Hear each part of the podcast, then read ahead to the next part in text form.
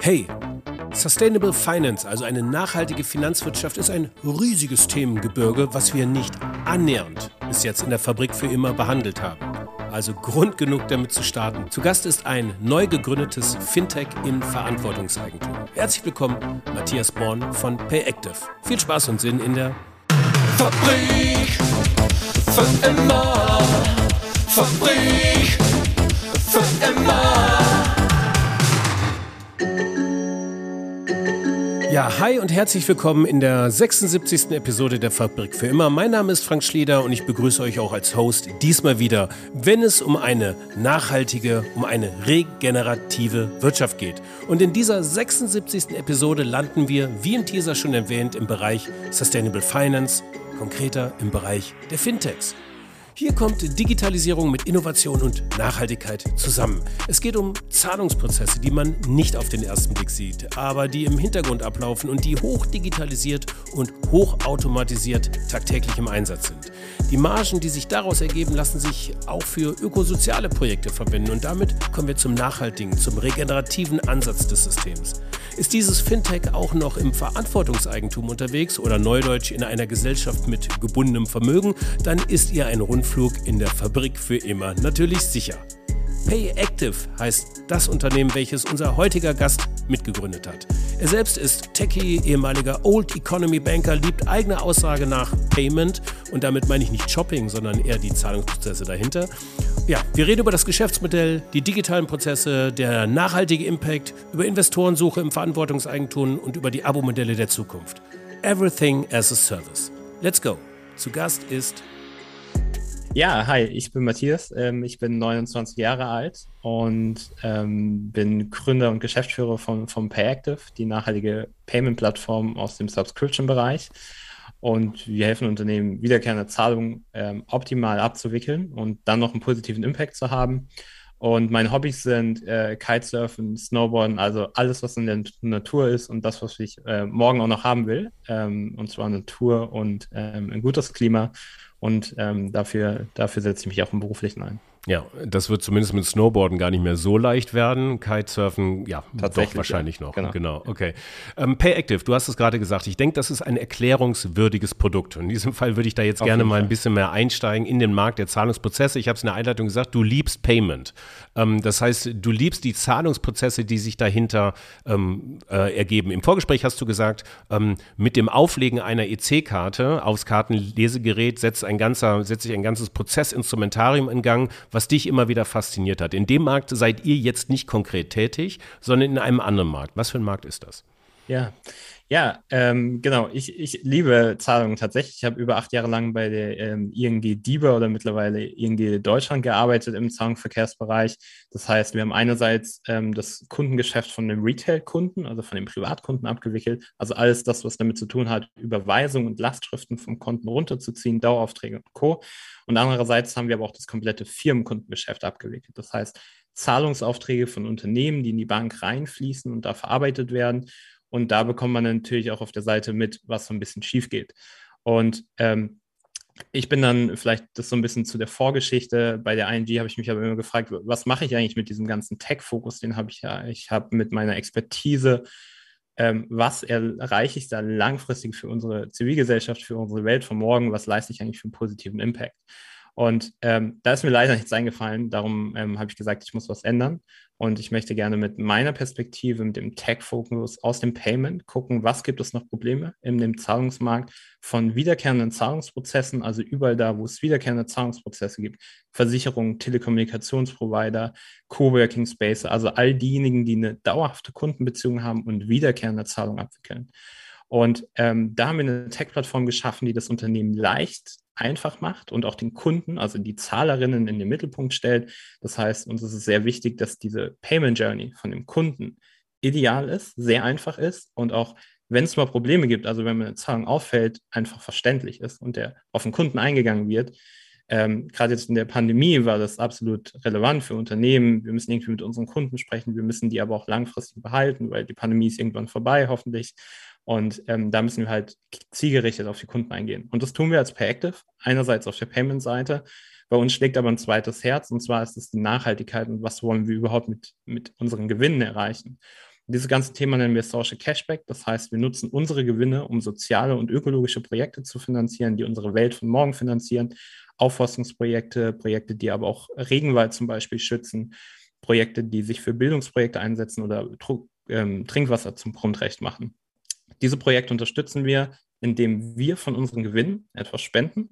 Das heißt, ähm, die Zahlerinnen können sich aussuchen, wohin sie das spenden. Sie können die Projekte auswählen. Die Unternehmen können da auch mit auswählen. Ähm, es ist aber eine zusätzliche Dienstleistung von uns, die kostenlos ist. Also wir machen das aus der Überzeugung heraus, dass wir was verändern wollen. Und Social Cashback ist auch nur der erste Step, den wir in unserer Plattform aufbauen, um einen positiven Wandel zu finanzieren im Zahlungsprozess. Und die zwei Dinge bringen wir aber zusammen. Den Purpose und ein Technologie, technologiegetriebenes Startup, was im Fintech einige verändern möchte. Ja, kostenlos sagst du, irgendwer zahlt immer, aber dazu kommen wir gleich noch. Ähm, Nochmal noch ja. zurück ähm, zu den äh, Kunden. Habe ich das richtig verstanden? Ihr seid also im B2C-Geschäft. Also ihr wickelt Zahlungen ab zwischen Unternehmen und äh, Customers, Kunden ähm, mit wiederkehrenden ähm, Abo-Modellen sozusagen. Also gib mir vielleicht ein Fitnessstudio. Ja. Du hast ja auch genau. noch ein paar andere gesagt. Steigen wir da nochmal ein, ein bisschen tiefer. Welche Beispiele gibt es dafür? Genau. Also wir arbeiten zum Beispiel mit einer nachhaltigen Versicherung zusammen. Das heißt, wir arbeiten mit Unternehmen zusammen und Unternehmen entscheiden sich für uns als Dienstleister, diese Zahlung abzuwickeln. Wir möchten dann den Unternehmen diese Zahlung abzuwickeln über das, die Bankeninfrastruktur. Das heißt, wir wickeln über die Banken die ganzen Zahlungsprozesse ab ähm, und haben nur einen indirekten Kontakt mit den Kunden von unseren Kunden. Also bei der nachhaltigen Versicherung, derjenige, der zahlt, ist ja der Versicherungsnehmer und der kommt in uns Kontakt, indem er zum Beispiel seine Zahlungsart einrichtet, indem er ähm, irgendwie eine Lastschrift abwickelt, eine Sofortüberweisung über uns abwickelt ähm, oder auch bei Problemen. Da kommen wir ins Spiel. Das heißt, ähm, wir sprechen mit Unternehmen, die eine B2C-Beziehung haben, wir haben aber nur Unternehmenskunden. Das heißt, du, du kannst nicht als Frank äh, zu uns aktuell kommen und sagen, hey, ich hätte gerne einen Pay-Active-Account und würde damit gerne im Online-Shop zahlen. Das geht nicht bei uns. Wir sind kein keine grünes PayPal, sondern wir arbeiten wirklich mit Unternehmen zusammen, die sagen, wir wollen über euch die Zahlungsprozesse abwickeln, wir wollen über euch vielleicht auch die Rechnung generieren, wir wollen die Lastschriften abwickeln. Und ähm, der, der Endnutzer muss aber bei uns keinen aktiven Account haben, sondern nur die Unternehmen entscheiden sich, mit uns zusammenzuarbeiten und dann können wir das komplette Payment-Volumen von diesen Unternehmen auch abwickeln. Okay, also ähm, Wettbewerber in dem Markt sind dann eigentlich die großen amerikanischen Unternehmen, äh, Stripe, äh, Go Cardless hast du mal gesagt, ne? Genau. Ähm, Klarna ja, sofort ja. gibt es, glaube ich, schon. Ne? Genau, Klarna sofort ist eher eine Bezahlart, also man mhm. muss immer im Payment unterscheiden zwischen Bezahlarten wie PayPal, Klarna sofort und so okay. weiter. Und mhm. dann gibt es halt große Konzentrationsplattformen in dem E-Commerce-Bereich, da sind wir auch nicht, sondern wir sind wirklich da, wo du Subscription Payments hast, also Versicherungen und Coworking Spaces mhm. und Energieanbieter. Und ähm, da hast du aber genau die richtigen ähm, Unternehmen gesagt, die da auch arbeiten. Go Cardless zum Beispiel und Stripe ähm, haben da auch viele Funktionalitäten und die auch einen super guten Job machen. Die wickeln aber tatsächlich hinten über eine Bank ab oder mhm. haben, haben ihre eigene Lizenzierung und wir wickeln tatsächlich über die Bankeninfrastruktur ab. Das heißt, wir bringen auch Banken wieder Zahlungsverkehr, also das, was sie heute verpassen und arbeiten, wollen da halt auch eng mit den Banken zusammenarbeiten, gehen da gerade in die ersten Kooperationen rein, dass wir mit den Banken zusammenarbeiten, weil wir darüber den Zahlungsverkehr wieder lenken wollen. Okay. Also ein Dienstleister im Bereich des B2B2C-Geschäftes, äh, wenn ich das richtig genau. verstanden. Ja, Wer sind richtig, denn absolut. okay, wer sind denn auf, ähm, auf Bankenseite eure Partner? Ihr habt verschiedene Banken. Ähm, gibt es da ähm, feste Partner oder oder ähm, allokiert sich das dann durch, den jeweilige, durch das jeweilige Unternehmen, äh, mit dem ihr da zusammenarbeitet? Wie, ähm, wie funktioniert da die Partnerschaft? Ja.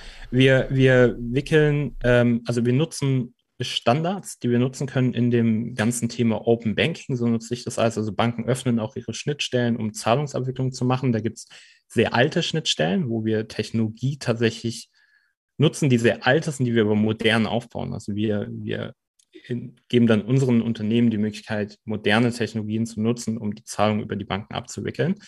Ähm, wir sind aktuell in den ersten Gesprächen mit den ersten Banken, da kann ich aber gerade noch keine, keine Namen nennen. Ähm, prinzipiell funktioniert es mit jeder Bank im europäischen Markt, weil alle diese Standardschnittstellen nutzen. Ähm, und wir machen da unsere ersten Gehversuche gerade ganz gezielt mit einigen Banken, um da in Partnerschaften reinzugehen. Wir müssen auch nicht in die Partnerschaften reingehen, also wir können die Abwicklung trotzdem auch über die Banken machen, aber es gibt halt sehr, sehr viele Vorteile in dieser strategischen Zusammenarbeit mit den Banken und ähm, eigentlich ist es eine Win-Win-Win-Situation. Also die Bank hat davon was, weil wir Zahlungsverkehr bringen. Wir haben natürlich was davon, weil wir damit Social Cashback finanzieren können und auch unser Unternehmen mitfinanzieren können. Und die Unternehmen haben halt eine Lösung, wo sie auch über ihre vertraute Hausbank mit draufgehen können und die ganzen wiederkehrenden Zahlungsprozesse auch über ihre Hausbank machen, wo sie heute sich entscheiden müssen, wenn sie ein Bankkonto haben und dann merken, oh, die Prozesse gibt es gar nicht bei einer Bank, die ich eigentlich abwickeln will. Und das ist auch der Grund, wie die so die Unternehmen dann nach Lösungen suchen wie Go Cardless und Stripe, worüber sie halt diese, diese Abwicklung machen können. Und ähm, da, da, setzen wir uns rein in diese Zusammenarbeit mit den Banken und gehen da gerade die ersten Partnerschaften ähm, an. Okay. Ähm, frühphasig, würde man schon sagen, ihr seid am Markt aktiv, ihr habt also ein Produkt schon. Ja. Äh, seit wann ähm, äh, gibt es euch? Wann war genau, die Gründung? Wir, die ähm, Gründung von der GmbH im Verantwortungseigentum war letztes Jahr im April. Da haben wir das Unternehmen gegründet. Wir haben eine erste Finanzierungsrunde jetzt im Februar abgeschlossen. Es kam ja zwischendurch so ein Lockdown, ähm, wo alles ein bisschen stillstand und wo man natürlich auch erstmal den Kapitalmarkt so ein bisschen abwarten musste. Ähm, wir haben trotzdem ähm, Investorinnen gefunden, ähm, die mit drin sind, Business Angels, ein, VC-Fonds und auch den Corona-Hilfsfonds haben wir mitgenutzt in, in der Zeit und ähm, haben jetzt aber ein Team aufgebaut von sieben bis acht Leuten, ähm, die daran arbeiten. Ähm, Payactive gibt es auch schon, also wir sind schon live mit den ersten Produkten ähm, haben auch die ersten Kunden schon auf der Plattform mit drauf und arbeiten gerade sehr eng mit denen zusammen, um das Produkt weiterzuentwickeln und machen dadurch auch noch gar nicht so einen großen Outreach, weil wir sehr eng gerade mit, mit fokussiert mit den Partnerinnen zusammenarbeiten, mit unseren Kunden zusammenarbeiten, um die, die Plattform auf den nächsten, auf den nächsten ähm, Step zu bringen. Und da stehen aber jetzt gerade auch einige neue Onboardings gerade die, die nächsten Wochen an, wo wir das ganze Thema äh, Lastschrift-Processing gerade ähm, angehen. Also das ist gerade auf der Roadmap drauf und wo auch dann einige Unternehmen mit uns starten werden, diese, diese Lastschriften über uns abzuwickeln. Okay. Ähm, ihr sitzt in Hamburg? Ähm, tatsächlich sind wir acht Mitarbeiter an sechs Standorten, auch. Corona-bedingt. Mhm. Okay. Ähm, das heißt, wir haben ähm, geguckt, wo, wo, finden wir auch Talente. Ähm, wir sitzen, der Unternehmenssitz ist in Dresden tatsächlich, weil ich vor zweieinhalb Jahren nach Dresden gezogen bin. Mhm. Und wir haben aber zwei Leute in Hamburg sitzen und ähm, haben aber auch jemanden in Nürnberg sitzen, in Berlin sitzen und tatsächlich auch in der UK in ähm, Glasgow haben wir jemanden sitzen, mhm. ähm, weil es ein Ex-Kollege von mir ist von der Ingi Dieber und ähm, super techy und da wussten wir einfach, dass wir zusammen zusammenarbeiten müssen. Und heutzutage ist es ja auch kein Problem mehr, ähm, auch digital da zusammenzuarbeiten. Hm, okay. Ähm, du hast ja gerade schon so einige ähm, Themen ein bisschen vorweggenommen, angeteasert, die wir gleich noch besprechen werden, im Verantwortungseigentum gegründet, aber trotzdem VC finanziert. Das ist natürlich ein sehr spannendes Konstrukt. Äh, was das auf sich hat, dazu kommen wir gleich noch. Ähm, ich möchte tatsächlich aber nochmal so auf das, auf das eigentliche Geschäftsmodell nochmal kommen. Wo ist da die Umsatz und wo ist die, wo ist das Margenpotenzial? Ihr ähm, profitiert quasi von jeder einzelnen Transaktion. Das heißt, daran verdient ihr. Ähm, welchen prozentualen Ansatz ist das denn? Das wird ja unter 1% sein oder sowas, denke ich mal, oder? Genau, wir, wir wickeln die Transaktion ähm, ab und wir werden pro Transaktion bezahlt. Ähm, der Transaktionskostenpreis ist ähm, marktähnlich. Ähm, wir nehmen 1,4 Prozent für die Transaktion. Es ist aber das ist speziell bei uns. Das ist gedeckelt nach oben ähm, auf, auf 2 Euro pro Transaktion. Das bedeutet, auch wenn du große Rechnung hast, kommst du nicht über diese 2 Euro. Wenn es jetzt keine Rechnungen sind, die über 5000 Euro pro Einzeltransaktion gehen, da müssen wir nochmal ein gewisses Risk-Scoring machen. Also da sind die Transaktionen ein bisschen teurer, aber wichtig ist halt dieser Deckel nach oben, dass du mit deinem Businessmodell kalkulieren kannst und auch weißt, was dich die Abwicklung kostet. Und ähm, das gibt es im Markt, gerade bei Kreditkartenabwicklung, ähm, nicht. Da ist es nach oben hin offen. Das heißt, du hast auch Probleme bei Mikrotransaktionen, wo halt teilweise Paymentkosten Mikrotransaktionen überschreiten. Und ähm, da, da setzen wir uns auch ein bisschen für ein, dass halt sich diese Preise ein bisschen ändern. Aber wir verdienen transaktionsbasiert. Ähm, du kannst zusätzlich auch noch weitere Feature-Sets bei uns buchen, also dass du noch mehr individuell designen kannst in deiner Anwendung, dass es noch mehr aussieht. Ähm, dass es alles in deiner Anwendung abläuft. Da gibt es dann noch zusätzliche Subscription, die du dazu buchen kannst, wo du einen monatlichen Grundpreis zahlst. Aber prinzipiell rechnen wir Transaktionen ab und überall da, wo wir halt auch einen direkten, direkte Dienstleistungen erbracht haben, also für die erfolgreichen Transaktionen, die werden bei uns abgerechnet. Ja. Warum ist das gedeckelt? Warum, genau, warum maximal zwei Euro pro Transaktion? Ja, ähm, wenn, du, wenn du höhere Transaktionen hast wie ähm, 500 Euro oder Co., haben wir das noch umgedeckelt, weil de facto du ja nicht mehr machst. Also wir haben, wir haben nicht mehr zu tun in unserem System. Ähm, wenn du eine höhere Transaktion hast, ist es für uns eine höhere Transaktion. Darum aber ja auch ab 5000 Euro höhere Transaktionskosten, weil du zusätzliche Dinge machen musst. Und das kostet auch uns zusätzliches Geld, und darum ist es natürlich höher. Ähm, Payment ist aber natürlich auch sehr kompetitiv in, in dem ganzen Markt. Das heißt, ähm, du, du, musst auch gucken, wie du da mit den, mit den Preisen mithalten kannst. Und de facto diese Grenze nach oben brauchst du halt einfach für viele Unternehmen. Das haben wir auch gemerkt in den Gesprächen, dass du überhaupt erstens auch reinkommst in die Gespräche. Und es ist halt sehr wichtig, gerade auch bei Margen ähm, oder bei Geschäften, die eine geringe Marge haben, dass du halt einfach weißt, wie hoch deine Payment-Kosten sind. Ähm, und das haben wir sehr, sehr gut wahrgenommen in, in dem Markt, dass du halt diese Grenzen nach oben hast.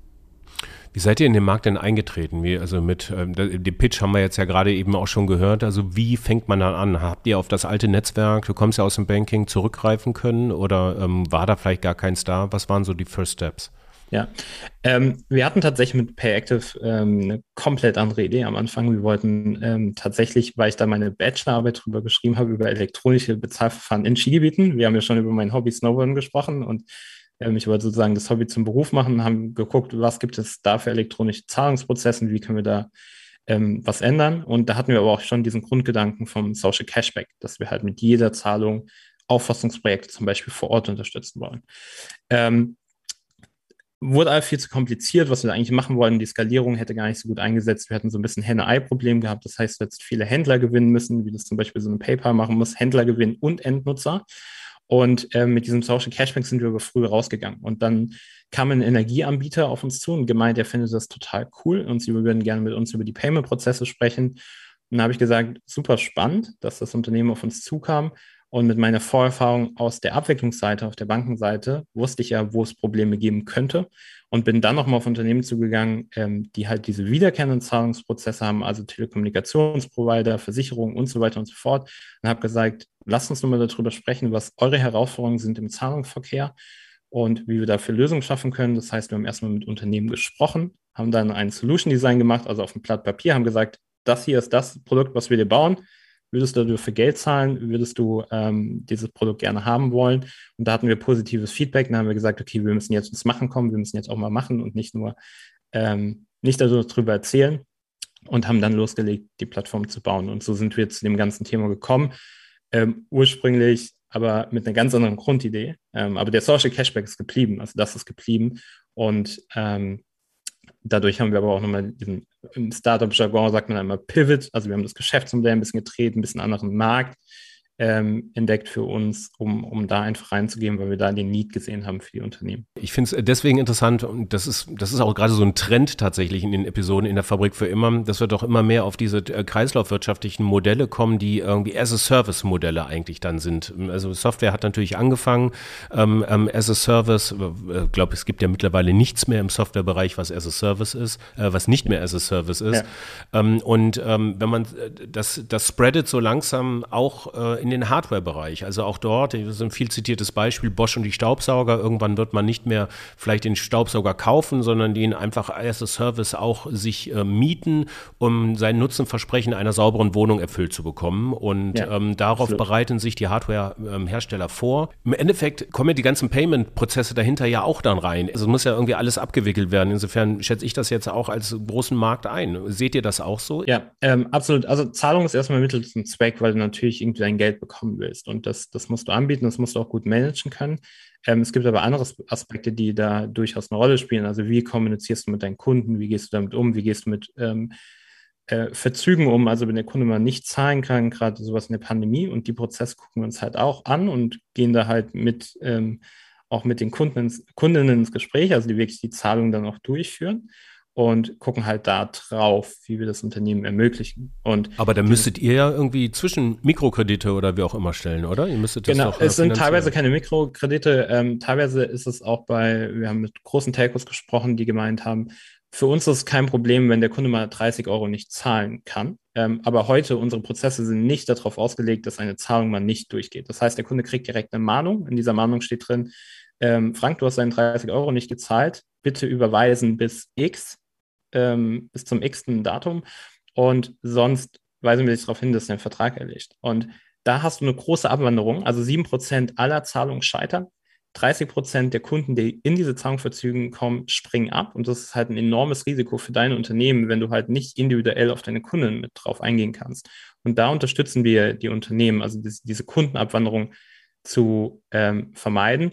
Und das reicht auch teilweise den Unternehmen schon, dass wir einfach einen Zahlungsbetrag, zum Beispiel 30 Euro, aufteilen auf die nächsten Monate und dir sagen, du, es ist kein Problem, es ist gerade Corona, du kannst deine 30 Euro Handyrechnung auf die nächsten drei Monate verteilen und dann zahlst du halt die nächsten drei Monate nicht 30 Euro, sondern 40 Euro und hast aber nach drei Monaten sozusagen deine Forderung beglichen. Okay, und das sind Prozesse, die ja. Unternehmen gerade angehen, ähm, wo Unternehmen auch sagen, da, da wollen wir rein, weil uns das vielleicht von dem einzelnen Kunden nicht wehtut, diese 30 Euro zu nehmen.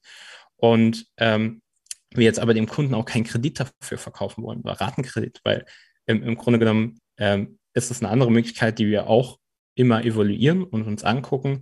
Ähm, da, wo du es aber nicht brauchst, werden wir es auch nicht machen, weil da sind natürlich auch wieder Reibungsverluste und Margen mit drin, die irgendjemand damit zahlen muss. Ähm, genau, und da sprechen wir halt mit den Unternehmen drüber. Und es gibt auch kleinere Unternehmen, die können sich das nicht leisten. Da ist es tatsächlich relevant, dass du auch ähm, Liquidität bekommst das sogenannte Factoring, also dass du direkt Liquidität bekommst von dem Unternehmen und das evaluieren wir immer. Ähm, aktuell ist aber nichts, nichts in Planung, dass wir das tun, weil wir gerade gar nicht den Need sehen von, von den Unternehmen, mit denen wir sprechen. Mhm.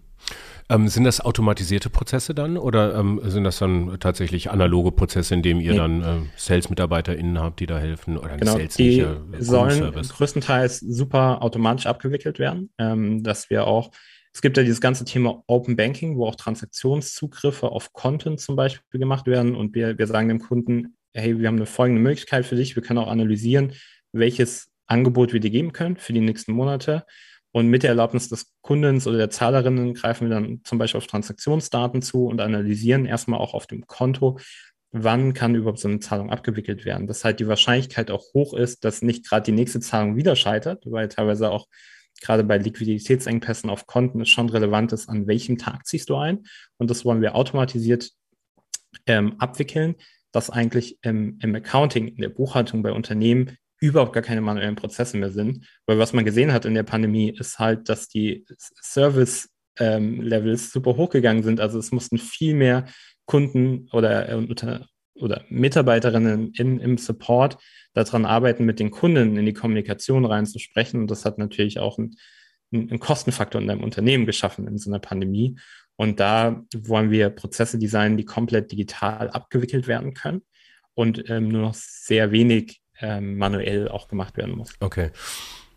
Gut, dann haben wir das äh, System ähm, jetzt, glaube ich, jetzt erstmal halbwegs durch. Auf der einen Seite in jedem anderen Wirtschaftspodcast wird jetzt wahrscheinlich so der Bereich kommen der Skalierung und des Exits und äh, so weiter und so fort und ähm, äh, des Potenzials von äh, Exit-Möglichkeiten und großen Investoren. Nicht so bei uns, äh, weil äh, ihr habt gar kein Exit vor, ihr seid im Verantwortungseigentum, ihr könnt diese ganzen Anteile, die ihr an der Unternehmung habt äh, und wollt sie auch gar nicht verkaufen. Das war eigentlich ähm, schon bei Default so mit Gründung, du hast es ja gerade eben schon angekündigt.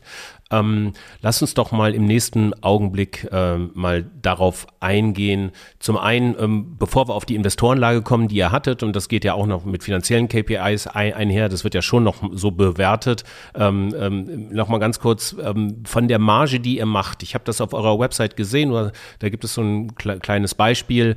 Ähm, so um die 30 Prozent äh, gehen mehr oder weniger default in Hilfsprojekte. Stimmt das? Habe ich das richtig äh, ausgerechnet? Habt ihr da einen genau. fixen Betrag? das ist, das ist das Ziel, ähm, dass wir das machen. Jetzt haben wir gerade Fixbeträge, die wir abführen ähm, für die Zahlung, weil wir natürlich noch Fremdkapital finanziert ist und wir auch natürlich darauf achten müssen, welche Umsätze ähm, oder was wir gerade von den Umsätzen abführen, weil wir das natürlich, das ist natürlich ein Wachstumshemmer, weil wir es ja mitfinanzieren aus, unseren, aus unserer Ertragslage heraus.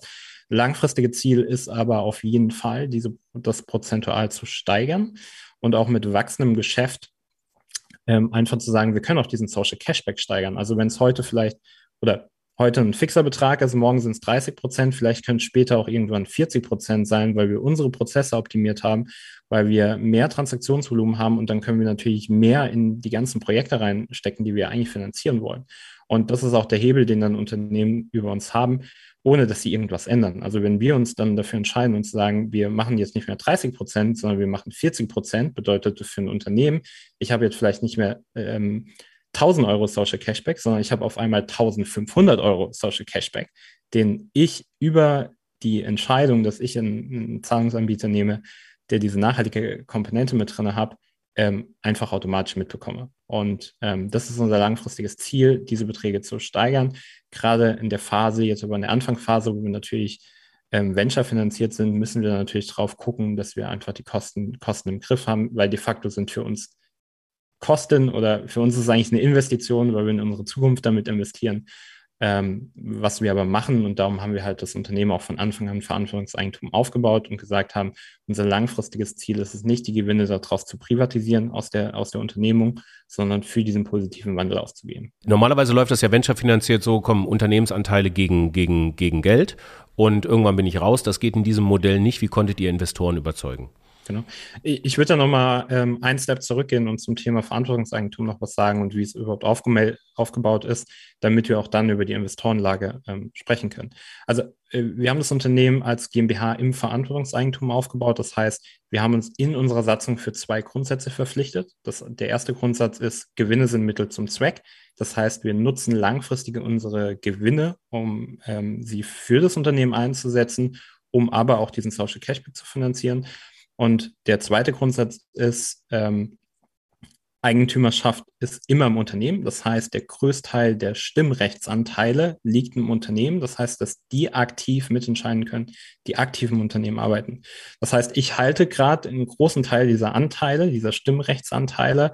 Wenn ich irgendwann aber aus dem Unternehmen rausgehe, muss ich die für den Nominalwert, also für den Wert, wo ich sie gekauft habe, wieder an jemanden weitergeben. Das heißt, es können auch Mitarbeiterinnen oder Kolleginnen diese Anteile übernehmen, die jetzt dafür nicht Millionär sein müssen, weil sie mir irgendwie teuer die Anteile abkaufen müssen, weil die kein Wertwachstum haben, sondern sie können diese Anteile übernehmen und können dann mit in dieser Gesellschaft entscheiden. Also wir haben getrennt Gewinnbezugsrecht in der Gesellschaft und Stimmrecht voneinander. Das halt nicht heißt, derjenige, der am meisten Geld gibt, hat auch am meisten Macht in diesem Unternehmen ähm, und kann dadurch das Unternehmen fremd bestimmen. Das ist ein super wichtiger Punkt, wieso wir das Unternehmen auch so aufgebaut haben, weil wir langfristig, auch gerade weil ich gesagt habe, wir haben aktuell einen fixen Betrag, wir wollen ihn aber steigern. Wie wollen wir dieses langfristige Versprechen abgeben an unsere Kundinnen, an unsere Investoren, wenn wir halt nicht Eigentum in der Hinsicht neu denken oder die, das Modell? Ähm, genau, und das ist für viele Kapitalgeber tatsächlich aktuell noch nichts. Ähm, da gibt es aber einen großen Wandel, gerade auch in der ganzen ähm, VC-Welt.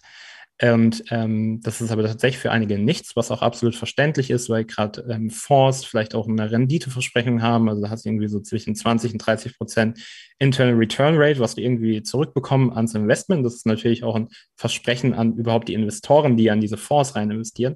Und das ist absolut klar, dass es auch viele Kapitalgeberinnen gibt, die halt einfach sagen, wir brauchen diesen Exit-Erlös. Und wir sprechen aber mit denjenigen, die sagen, uns sind zwei Dinge wichtig. Einmal diese Gewinnmaximierung und aber auch die Sinnmaximierung. Das heißt, wir wollen beides, die sogenannten Zebras, die du schon in der Einleitung angesprochen hast. Und ähm, mit denen sprechen wir. Und mit denen, mit denen sprechen wir, wie wir beides hochfahren können. Und auch wir als Gründerinnen haben uns zurückgezogen und haben gesagt, wir wollen hier keinen langfristigen Exit-Erlös aus dem Unternehmen raus haben. Wir kriegen eine Kompensationszahlung, weil wir natürlich Geld auch investiert haben in Payactive, weil wir auch viel auf Gehalt verzichtet haben. Ähm, und dafür kriegen wir irgendwann mal eine Kompensationszahlung zurück, aber auch erst, wenn Investoren ausgezahlt sind, erst wenn ähm, das Unternehmen sozusagen Gewinnwirtschaft wirtschaftet. Ähm, und das ist halt jenseits von dem, was du heute als Founder, wenn du ein Unternehmen verlässt oder als Gründerinnen verlässt und einen normalen Exit machst, ähm, bekommen wirst. Hm. Ähm, das bedeutet mit dem, ja, es bleibt ja nach wie vor auf Investorenseite Risikokapital, aber mit geringeren Renditen, also eine gewisse Form vielleicht von gesundem Wachstum. Genau, es geht so ein bisschen um langfristiges, gesundes Wachstum und ähm, wir gucken da halt auch, wie viel Kapital wir tatsächlich aufnehmen. Also diese ganze Seabras-Bewegung sagt auch, es sind eigentlich Unternehmen, die sagen, wir wollen ähm, vielleicht auch langsamer wachsen, ähm, natürlich, dafür aber gesünder wachsen, also nicht um allen Zweck nur auf diese Bewertung zu gucken, um halt den Unternehmenswert sehr schnell aufzubauen, weil du meistens so Vorlaufzeiten zwischen fünf und zehn, also fünf und zehn Jahren hast. Ähm, die Investments, die wir bekommen, sind meistens ein bisschen langfristiger, ähm, wo wir auch langfristig mit diesen Investorinnen zusammenarbeiten, ähm, weil wir einerseits später aus den eigenen Erträgen Investoren wieder, wieder ausbezahlen und zurückzahlen und wir aber auch gerade tatsächlich ähm, sehr pionierhaft auch an neuen Modellen arbeiten, wie man halt auch zwischendurch Investoren wieder rauskaufen kann. Ähm, und das halt einfach ein Modell aufzubauen, was, was zum Standard werden kann. Um das zu tun, da arbeiten wir mit einigen im Hintergrund ähm, dran. Es gibt noch andere Unternehmen im Verantwortungseigentum und da bauen wir gerade auch neue Modelle, wie das halt mitfinanziert wird. Aber wichtig, immer mit der Prämisse, Sinn und Gewinn im Gleichgewicht zu halten und ähm, das bedeutet teilweise aber auch niedriger Renditen, aber dafür halt mit nachhaltigem, nachhaltigem ähm, Wachstum auch von den Unternehmen. Mhm, okay. Und gesünderem Wachstum. Okay. Ähm, alles klar. Nächste Station unseres Rundflugs mit Fernglas und Lupe ist äh, quasi, sind die Hilfsprojekte. Nach welchen Kriterien sucht ihr Hilfsprojekte aus? Ja, ähm, aktuell, weil wir noch so frühphasig sind, haben wir uns fokussiert ähm, auf, auf Projekte, die wir auch selbst uns angeguckt haben und geguckt haben, welche Menschen arbeiten da, was tun die und was ist die Überzeugung, weil wir natürlich keine, sag ich mal, Projekte unterstützen wollen, die vielleicht irgendwie politische Parteien unterstützen wir sagen, das ist überhaupt gar nicht unser Zweck dahinter. Das heißt, es ist gerade sehr restriktive, was wir tun. Wir haben ähm, drei bis vier Projekte. Das ist ein Projekt, ähm, die helfen, CO2-Zertifikate vom Markt runter zu kaufen. Also die nehmen die CO2-Zertifikate, die es auf dem Finanzmarkt gibt, zerstören sie eigentlich, dass Unternehmen dazu gezwungen sind, CO2 ähm, zu reduzieren und halt nicht mehr sich über Kompen oder über, über ähm, den Freikauf eigentlich von dem CO2 zu ja. befreien. Ist das gut von und, Heusingers For Tomorrow? For Tomorrow, genau, okay, ähm, ist eins mhm. der Projekte und mhm. die auch dann aber auch wieder Aufforstungsprojekte machen. Ähm, dann einmal Building Futures, die Bildungsprojekte äh, unterstützen ähm, für, für Kinder, auch gerade in Südafrika und Co. Ähm, und die, die wichtigsten Themen, die wir halt sehen, ist aktuell der Klimawandel, Bildung und auch so ein bisschen das, das soziale Gleichgerecht wieder hinzustellen. Ähm, einer bei uns im, im, Gründerteam mit hatte mal selbst ein, auch einen, äh, einen Shitstorm erlebt, einen persönlichen Shitstorm mit Morddrohungen und Co. und hatte davon auch einen Verein aufgebaut, der sich für digitalen Hass einsetzt. Und das sind die Projekte, die wir mitfinanzieren wollen. Ähm, also Bildungsprojekte, Projekte, die sich aber auch gegen, gegen diesen sozialen Hass vielleicht auch einsetzen und halt, ähm, wie gesagt, Klimaschutzprojekte, die dafür beitragen, das zu tun. Und das ist aktuell auf Spendenbasis. Ähm, zukünftig sind es aber auch Investitionsprojekte, wo wir halt vielleicht auch mal in Projekte rein investieren wo es dann sozusagen tatsächlich auch nochmal eine, eine Rendite gibt, also wo man auch nochmal was zurückbekommt und das dann aber auch wieder investieren kann in andere.